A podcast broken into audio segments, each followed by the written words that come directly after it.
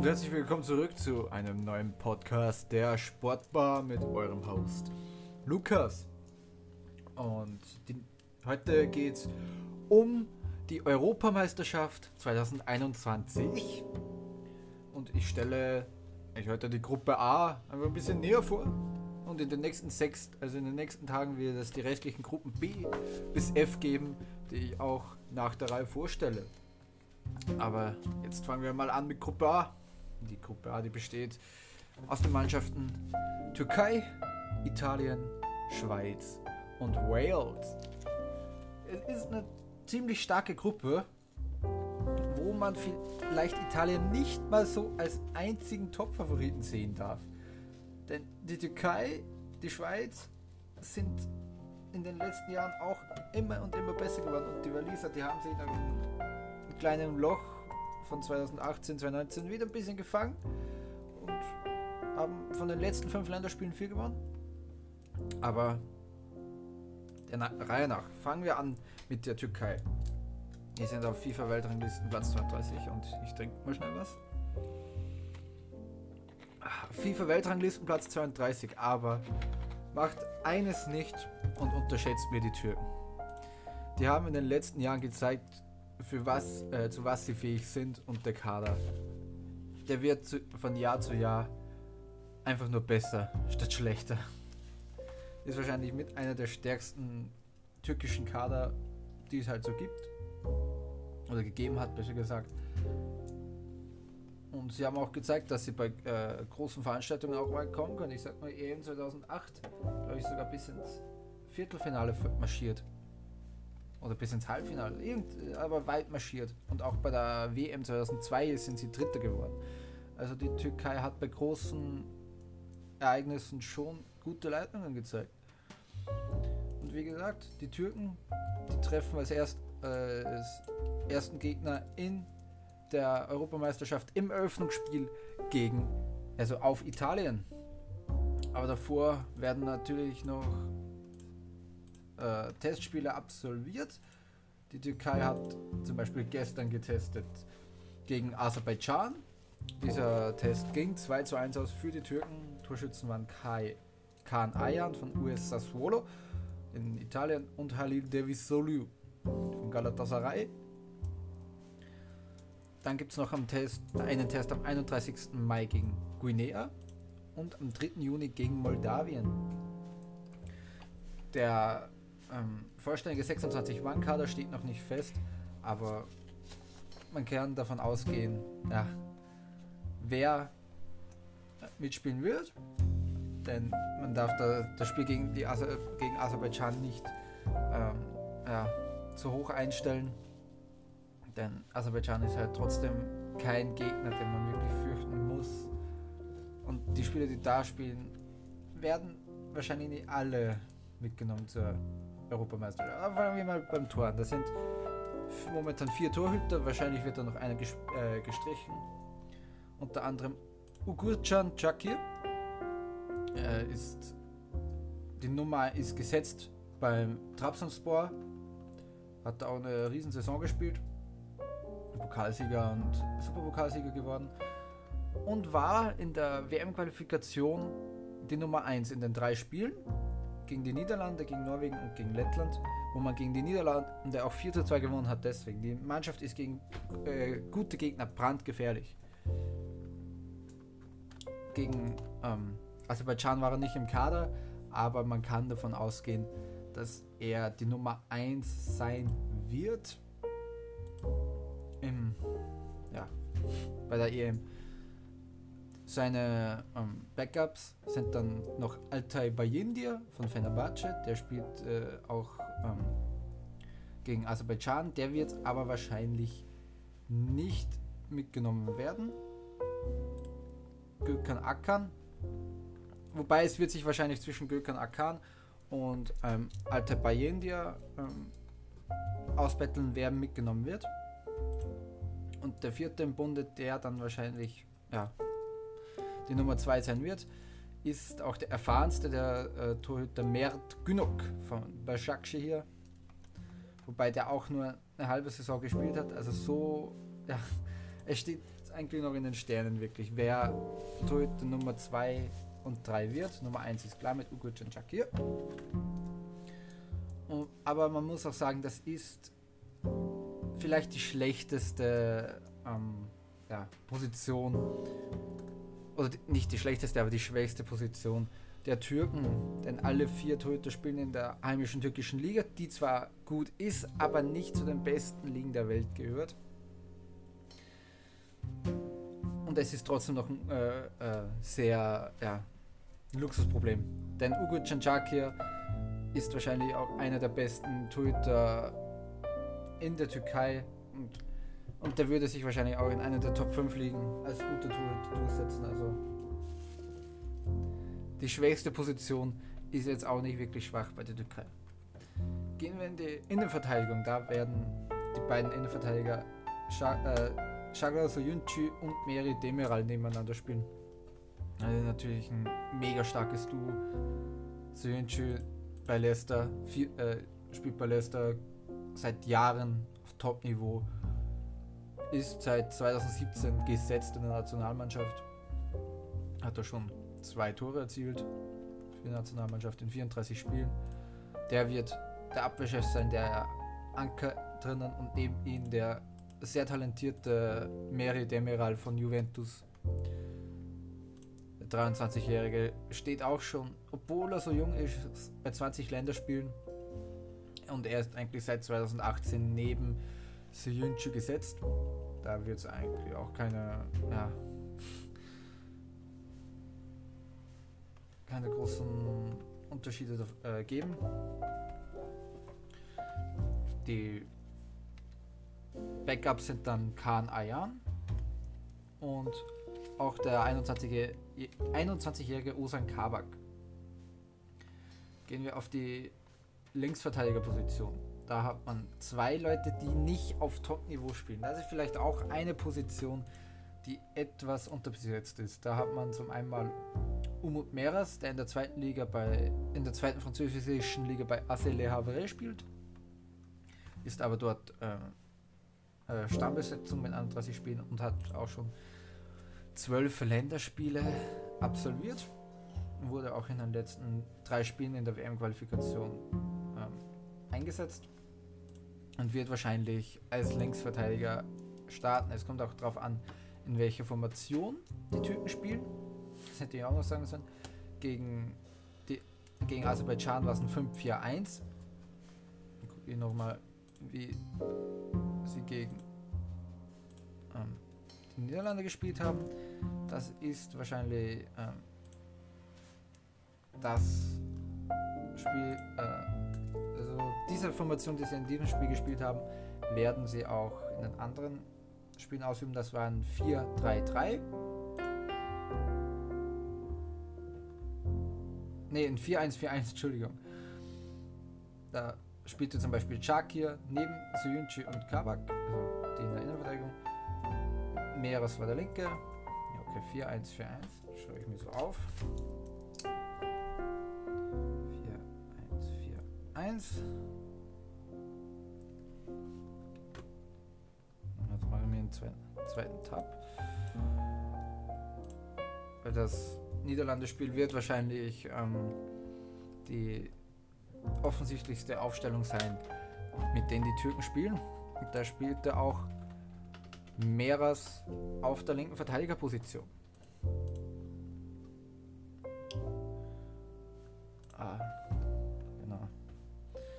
Sein erster Backup äh, ist der junge 20-jährige Redwan Yilmaz von Besiktas, wurde diese Saison auch mit Besiktas Meister. 18 Spiele gespielt. Der ist einfach noch ja, zu jung, um wirklich eher, äh, erste Mannschaft zu spielen. Oder besser gesagt, von Anfang an zu spielen. Wird auch wahrscheinlich nicht wirklich einen Einsatz bekommen. Auf der rechten Verteidigerposition, da wiederum gibt es keine Diskussion.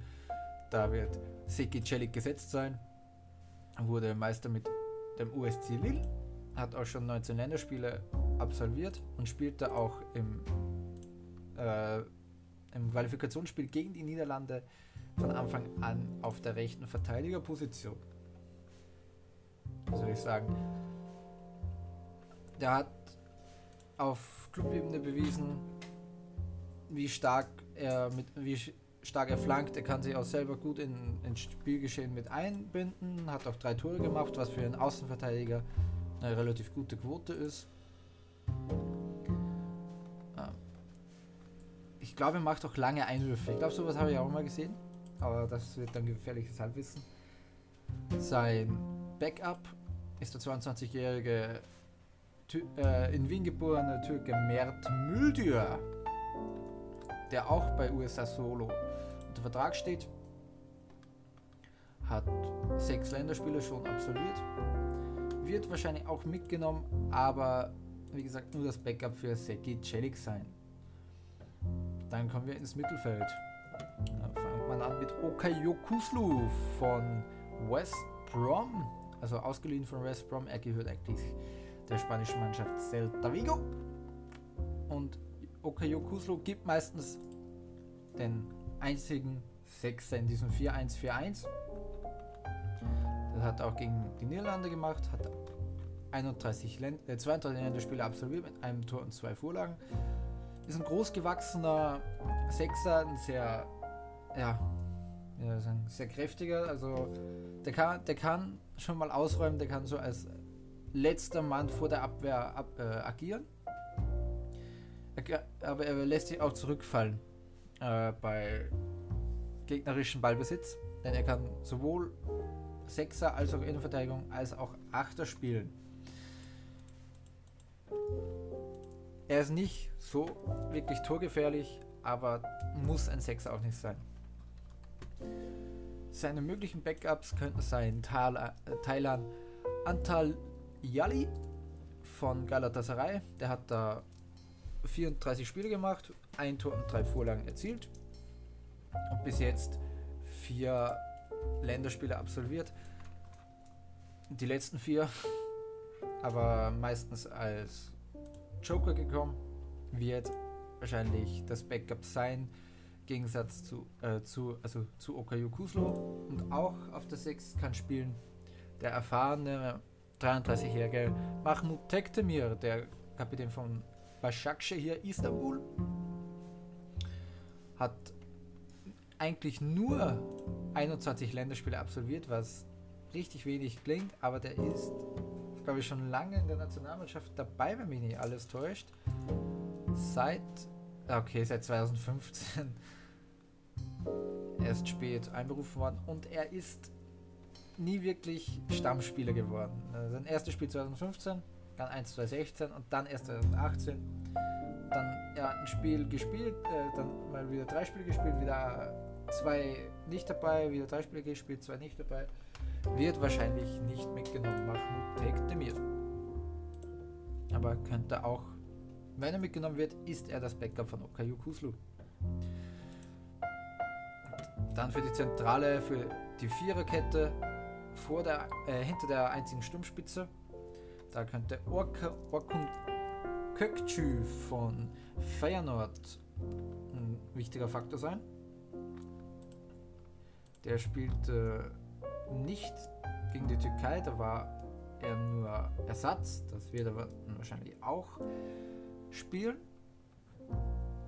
Der erst 20-Jährige hat eine gute Saison in der Eredivisie gespielt mit in insgesamt 31 Spielen, 4 Tore und 3 Vorlagen. Ist für einen Zentralmittelfeldspieler ein okayer Wert. Und kam gegen Lettland äh, zum Einsatz in der WM-Qualifikation. und im letzten Spiel gegen die Aserbaidschan spielt er 67 Minuten und hat auch eine Vorlage beigesteuert. Wenn er mitgenommen wird, dann, wie gesagt, wahrscheinlich als Backup für andere. Dann hat man Irfan Kaveci, der spielt bei Fenerbahce. Der kam in dieser Saison in 37 Spielen auf 11 Scorerpunkte, macht auch schon 17 Spiele in der Nationalmannschaft. Der wird auch wahrscheinlich als Backup mitgenommen. Und wenn nicht sogar als, ähm, als äh, Stammspieler. Könnte auch sein. Aber dann müsste. Oh, wobei. Dann da kommt der zweite, eigentlich der erste Stamm.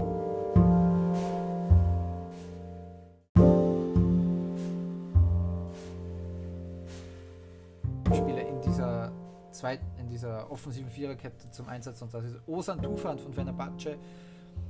Der hat halt auch schon 59 Länderspiele auf dem Buckel und hat in dieser Saison bei Fenerbahce in 37 Spielen 16 Score gemacht. Eigentlich unverzichtbar. Der es, ja, setzt sich immer wieder in das Offensivspiel seiner Mannschaft mit ein und ein wichtiger, wichtiger Punkt in dieser Zentrale, in dieser Viererkette in der zweiten. Er war ja auch schon bei der Europameisterschaft 2016 dabei und da traf er sogar auch. Also er ist torgefährlich, hat auch in der WM-Qualifikation in drei Spielen schon zwei Treffer erzielt. Er wird wahrscheinlich auf der rechten Seite, auf der rechten Zentralmittelfeldposition spielen. Dann haben wir Dorukan Tokös, wird, wenn, dann auch nur als Backup mitgenommen. Der hat jetzt nicht die beste Saison hinter sich, 37 Spiele wettbewerbsübergreifend gespielt bei Besiktas, beim Meister, nur drei Vorlagen und er wird auch den Verein zum Saisonende verlassen. Also Saisonende ist ja schon, aber erst am 1. Juli tritt das in Kraft. Der hat auch schon ein Länderspieltor erzielt bei einer 2-1 Niederlage gegen Island. Aber er wird wahrscheinlich nicht mitgenommen. Es saß in, bei der Niederlage, äh, bei der Ni beim Spiel gegen die Niederlande, mein Gott, und beim Spiel gegen Norwegen nur auf der Bank. Beim Spiel gegen Aserbaidschan war er nicht mal im Kader. Aber wird man dann sehen, wenn der Trainer, den ich übrigens auch nicht gesagt habe, Şenol Güneş, dann nominiert. Den nächsten, den wir da hundertprozentig nominieren, der ist auch Stammspieler und auch im Zentrum der zweiten Viererkette zu finden. Hakan Shalanolu, wahrscheinlich der Star in dieser Mannschaft. Hat bei äh, bei, ähm, bei AC Milan eine Riesensaison gespielt, in 39, in 43 Spielen. In 43 Spielen insgesamt 21 Scorer-Punkte gemacht.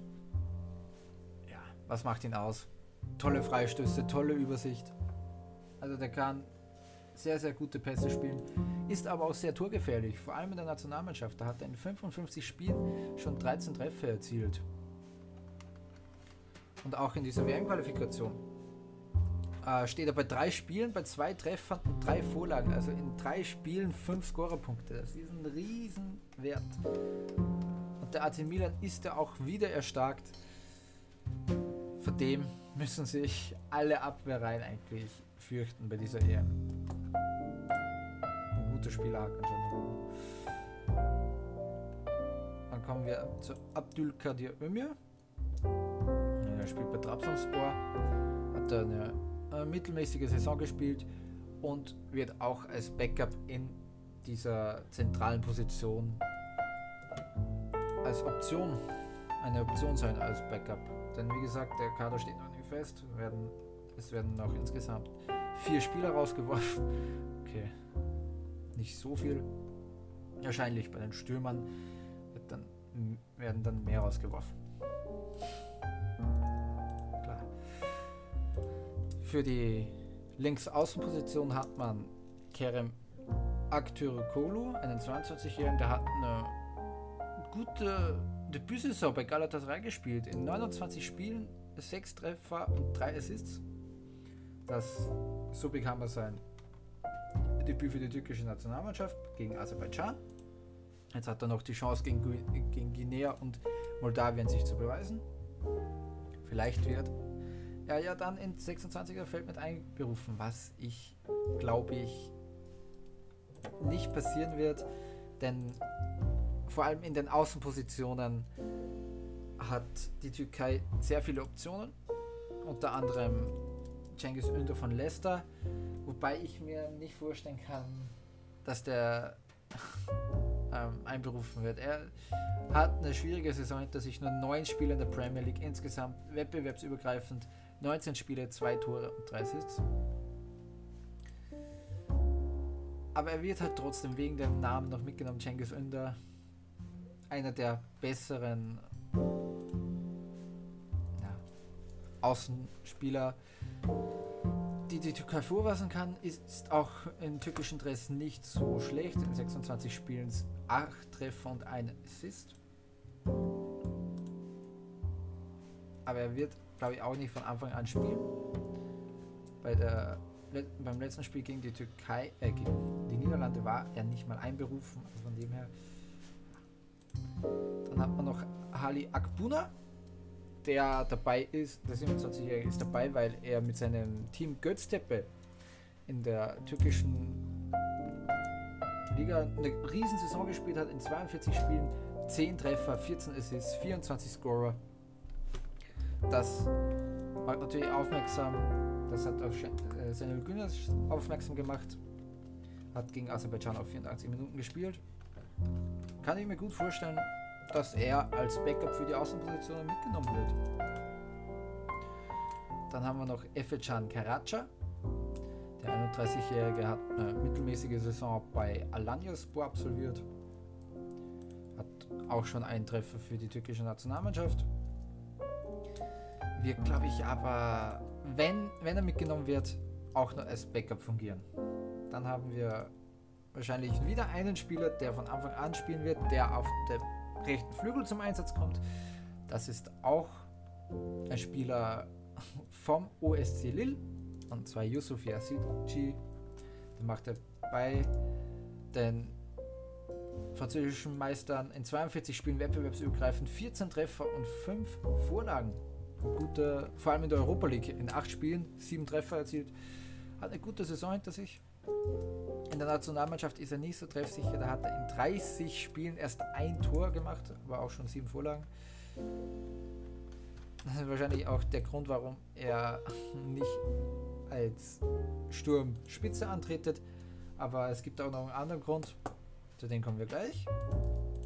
Vorher kommen wir noch zu den anderen Backups für die Sturmzentrale. Da wäre unter anderem der Spanien-Legionär Enes Ünal der hat eine mittelmäßige Saison in, ähm, in der La Liga hinter sich. In 29 Spielen, wettbewerbsübergreifend, 5 Treffer und 2 Assists. Das sind 7 Scorerpunkte in 29 Spielen. Eher im unteren Durchschnitt für einen Mittelstürmer. Hat aber auch schon 21 Spiele für die türkische Nationalmannschaft und auch schon zwei Treffer erzielt beim Doppelpack gegen Andorra wird mitgenommen, aber wahrscheinlich als Backup. Also wahrscheinlich sogar erstes Backup. Dann kommen wir zu Halil Dervi Solu. Er ist auch ja, bei Galatasaray gewesen und auch in der Super League. Also in der Super League natürlich. Und aber auch bei Brentford in der zweiten englischen Liga. Den gehört eigentlich. Er war nur zu Galatasaray verliehen, hat, er, hat bei Galatasaray in zwölf Spielen drei Treffer und zwei Vorlagen erzielt und wurde gegen Aserbaidschan getestet, wo er auch gleich getroffen hat. Kann auch vielleicht sein, dass er Ines Ünal dann über kurz oder lang diesen ja, Spot wegnimmt als Backup. Denn der Routinier Burak Gilmaz ist im zweiten Frühling seiner Karriere und ist von dieser Mannschaft nicht zu verzichten. Er ist die Sturmspitze, die alleinige vorne eine Riesensaison gespielt beim OSC Lille in 33 Spielen wettbewerbsübergreifend, 18 Treffer, 5 Vorlagen. Das macht 23 Scorer in 33 Spielen. Eine unfassbare Quote. Und auch in der Nationalmannschaft ist er von den Spielern, die jetzt noch aktiv sind, der beste Torschütze mit 28 Toren. Darunter ein Dreierpack beim 4 zu 2 Sieg gegen die Niederlande. Der Mann, der wird im Alter nur besser. Man hätte wirklich nie mehr gedacht, dass Burak Yilmaz nochmals so zurückkommt. Aber er hat sich ja, auf diesen hat sich zurück auf den Thron in der Türkei geschossen und ist auch ähm, Kapitän dieser Mannschaft. Und auf der linken Linksaußenseite in der offensiven Viererkette spielt der Deutschland-Legionär Kenan Karaman. Der hat bei Düsseldorf eine gute Saison gespielt. In 29 Spielen wettbewerbsübergreifend 7 Treffer und 2 Assists. Muss aber den Verein trotzdem verlassen. Aber ich kann mir gut vorstellen, dass der nach dieser Saison wieder einen Verein findet. Wahrscheinlich auch äh, in seiner Heimat. Er machte schon bis jetzt 20 Spiele für die Nationalmannschaft mit 5 Touren. Vor allem in den, im letzten Jahr wurde er immer und immer besser und wird auch wahrscheinlich in dieser 4-1-4-1 Position der Linksaußen sein. Aber das war's mit Türkei. Jetzt habe ich eh schon 25 Minuten geredet. Okay, ich glaube, ich mache es anders. Ich mache jeden Tag eine Mannschaft, 16, 24 äh, Teams, äh, 24 Tage nicht, dann mache ich einfach ein paar Mal zwei Mannschaften. Aber dann danke, äh, bedanke ich mich fürs Zuhören. Das war die türkische Mannschaft. Es werden noch vier Spieler aus dieser türkischen Mannschaft gestrichen, wahrscheinlich ein Torhüter, also auf jeder Position wahrscheinlich einer, wobei in der Verteidigung glaube ich eher nicht. Ja, ein Torhüter, ein Mittelfeldspieler und zwei Stürmer werden gestrichen. Und Fazit zu dieser Mannschaft: Der Kader ist so stark, dass man jeder Mannschaft in dieser Gruppe wehtun kann. Vielleicht sogar jeder Mannschaft. Bis drei, vier Mannschaften, glaube ich, bei diesem Turnier kann man kann die Türkei jeden schlagen. Vor allem gegen gute Mannschaften ist die Türkei in den letzten Jahren immer sehr, sehr stark gewesen. Ich sage ein 3 zu 3 gegen Deutschland, ein 4 zu 2 gegen ähm, die Niederlande, die das ich schon öfters angesprochen habe. Auch wenn man es nicht glaubt, denn wie gesagt, es ist halt nur die Türkei für den Autonormal-Fußballgucker ist das nicht äh, das Team, wo man, halt wie gesagt, wenn man nur die Europameisterschaft verfolgt, dass man sich denkt, okay, die Türken, die gewinnen jetzt gegen Italien, denn Italien ist halt für viele Fans, die sich nicht so mit dem Fußball beschäftigen, aber bei Europameisterschaften und so zugucken, natürlich der Favorit in der Gruppe. Ich persönlich würde das nicht sagen. Ich persönlich glaube, der Favorit in dieser Gruppe ist die Schweiz und Türkei und Italien kämpfen auch um diesen ersten Platz. Wales würde ich ein bisschen schwächer ein, äh, ja, einstufen, aber dazu kommen wir noch in den nächsten Tagen. Wahrscheinlich werde ich dann auch zwei Podcasts an einem Tag ausbringen, denn ich will es um ungefähr um eine halbe Stunde halten. Und so finde ich es auch besser, so kann ich jedes Team, über jedes Team äh, genug Zeit, also genug drüber reden, als wenn ich jetzt sage, ja, ich mache mir jetzt einen Stress, dass ich jedes Team in 10 Minuten abarbeiten muss. Jetzt habe ich ja 28 Minuten gebraucht ungefähr. Und ich glaube, ich habe alles erzählt, was man über die Türkei erzählen kann, über die guten Erfolge. Ja, dann würde ich sagen, vielleicht hören wir uns morgen wieder. Dann werde ich die Squadra Azzurra, die Italiener, ins Visier nehmen.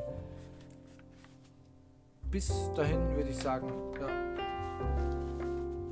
noch ein schönes Wochenende. Genießt das Wetter, auch wenn es wirklich nicht zum Genießen ist.